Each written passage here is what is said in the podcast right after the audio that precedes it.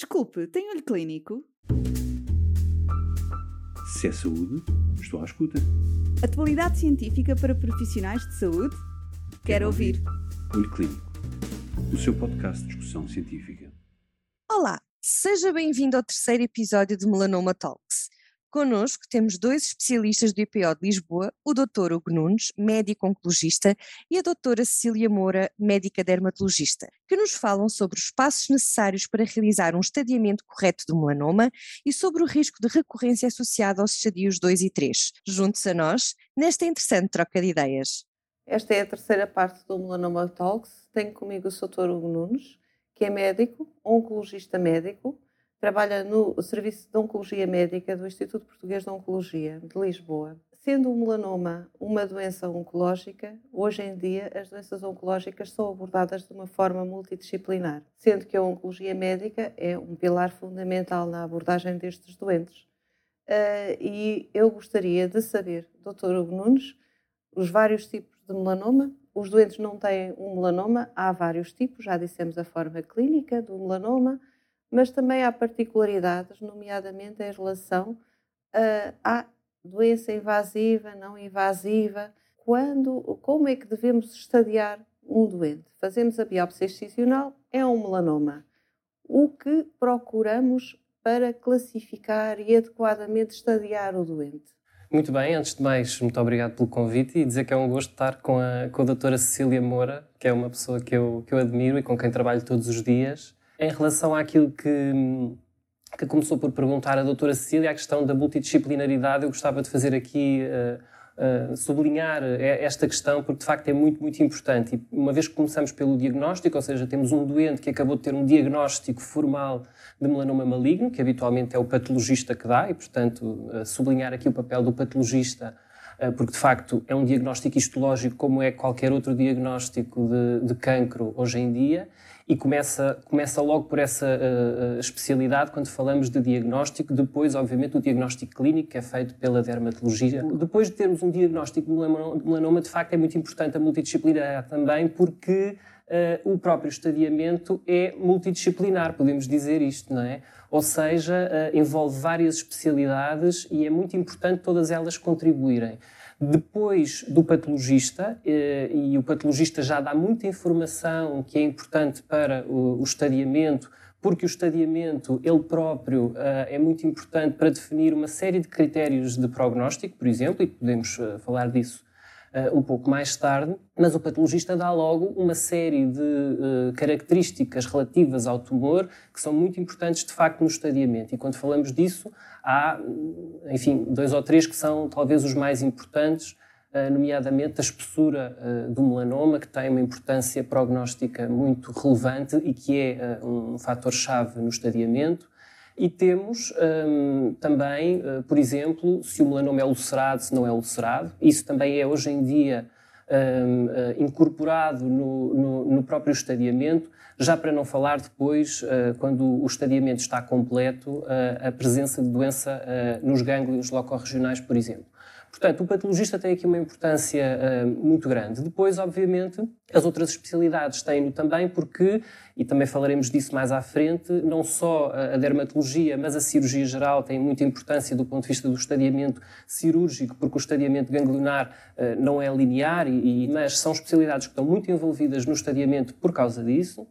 E depois temos, por exemplo, a radiologia, a medicina nuclear, todas as especialidades que, no fundo, vêm aportar mais informação do ponto de vista do estadiamento, porque vão, no fundo, fazer aquilo que a gente chama de estadiamento à distância do tumor. Portanto, se nós tivermos um doente que vem com uma lesão pigmentada, que acaba por ser uh, confirmada a presença de um melanoma numa mão, por exemplo, nós depois temos que estadiar o resto do, do doente para saber se há doença à, à, à distância, nomeadamente no, nos, outros, nos outros órgãos.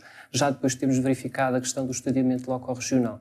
E, portanto, uh, o estadiamento habitualmente é feito desta forma, depois do diagnóstico e de forma uh, relativamente sequencial, e é feito pelas várias especialidades envolvidas no tratamento. Quando o doente tem, por exemplo, um melanoma in situ, a dermatologia faz uma excisão alargada. Esse doente não precisa de estadiamento à distância nem de estadiamento ganglionar. Mas se, por exemplo, o doente já tem um melanoma com uma espessura relativamente intermédia, vamos supor 2,5, e tem ulceração, já é pertinente fazer uh, um estadiamento à distância, penso eu, antes de avançar para técnicas de uh, pesquisa de gânglio sentinela. Tem alguma, uh, alguma coisa a recomendar que se faça na, aos doentes com espessura intermédia de melanoma, portanto, em que não têm metástases aparentemente visíveis nas cadeias ganglionares locorregionais?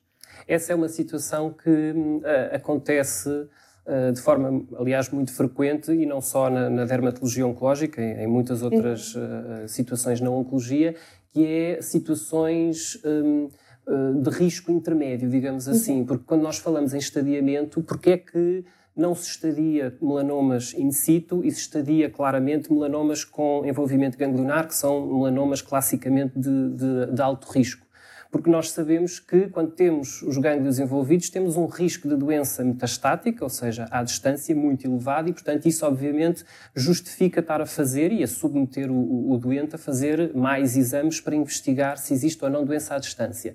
Enquanto que no melanoma in situ, de facto, isso não acontece. Uh, a nossa dúvida, de facto, é depois nas situações intermédias, porque é disso que estamos a falar, ou seja, se um, é uh, justificável fazer o doente passar por mais exames, que apesar de tudo são, são sempre, apesar de tudo, de alguma forma invasivos, uh, alguns envolvem radiação, etc. E, portanto, um, isto seria tudo muito mais fácil se, mesmo sendo situações intermédias, a ciência já tivesse dado resposta. E o problema é que não deu. Ou seja, uh, há de facto melanomas que, mesmo não tendo envolvimento ganglionar, podem ter um risco acrescido. Uh, aliás, nós sabemos que há estadios, inclusivamente, que não incluem uh, atingimento ganglionar, que têm um risco muito elevado. Uh, e outros que se calhar têm vários gânglios positivos. Uh, eu conheço vários casos, a doutora Cecília com certeza conhecerá uh, vários também, de doentes que tinham aparentemente, pelos critérios clássicos, muito risco de recorrência e que nunca recaíram, felizmente, e, e ficaram tratados. Isto para dizer que, na altura do, do, do estadiamento, de facto, habitualmente a gente rege-se um pouco pelo estadiamento cirúrgico, se há envolvimento ganglionar está claramente recomendado, se é um melanoma in situ, ou seja, não é invasivo, ah, de facto, o risco de haver doença à distância é tão baixo que não se justifica, e depois, no, na zona cinzenta, é um bocadinho o julgamento clínico de cada um, tendo em conta as características, sobretudo, do, do, do, do tumor primário. Mas não há uma resposta única. Eu diria que nos estadios 1 ah, habitualmente não, não, não, faz grande sentido. Nos estadios 2, como veremos mais à frente, são, alguns deles já têm um risco de facto muito importante de haver doença à distância e, portanto, acho que faz todo o sentido clinicamente fazê-lo só fazer aqui um ponto que uh, habitualmente os doentes que têm indicação para fazer tratamento adjuvante são aqueles que têm doença ganglionar, ou seja, têm claramente um, um melanoma que é localmente avançado porque já tem doença ganglionar. Há, de facto, algumas exceções, que são os tais casos em que temos um gânglio com muito pouca doença ganglionar, nomeadamente micrometástases, sem extensão extracapsular, etc. Ah, aí, de facto, o que os dados mostram é que eles são quase uh, iguais à doença N0, ou seja, aquela que não tem uh, envolvimento ganglionar, ou seja, nós sabemos que aí o risco de haver doença à distância é muito mais baixo e isso depois também se traduz num risco muito mais baixo de haver recorrência mais tarde, tanto local como uh, à distância. Mas há alguns casos, nomeadamente os estadios 2, e poderemos falar disso um pouco mais à frente quando falarmos mais em detalhe do tratamento adjuvante, que têm um risco inclusivamente superior a alguns estadios 3 com envolvimento ganglionar muito, muito, muito reduzido. Um, mas, regra geral, e sobretudo para, para, para quem nos ouve, que, que inclui muitos médicos de família, uh, habitualmente os doentes que têm indicação para fazer tratamento médico adjuvante são aqueles que têm doença ganglionar, ou seja, têm um melanoma localmente avançado com uh, envolvimento ganglionar, que nós sabemos que confere maior risco de, de doença à, à distância. Há uma coisa que, que é muito importante uh, e que não faz parte propriamente do, do estadiamento, e nós já, já falámos também de estadiamento, que é uh, a mutação BRAF. Era isso um, que eu ia falar, exato. Uhum. Pronto, a, a, mutação BRAF um, uh, eh, tem muita importância porque nós sabemos que, para já, do ponto de vista de explicar a, a natureza do melanoma, a, mutação de BRAF veio trazer muitas luzes, sobre aquilo que são as, as, as, vias metabólicas envolvidas no crescimento solar um, eh, no melanoma.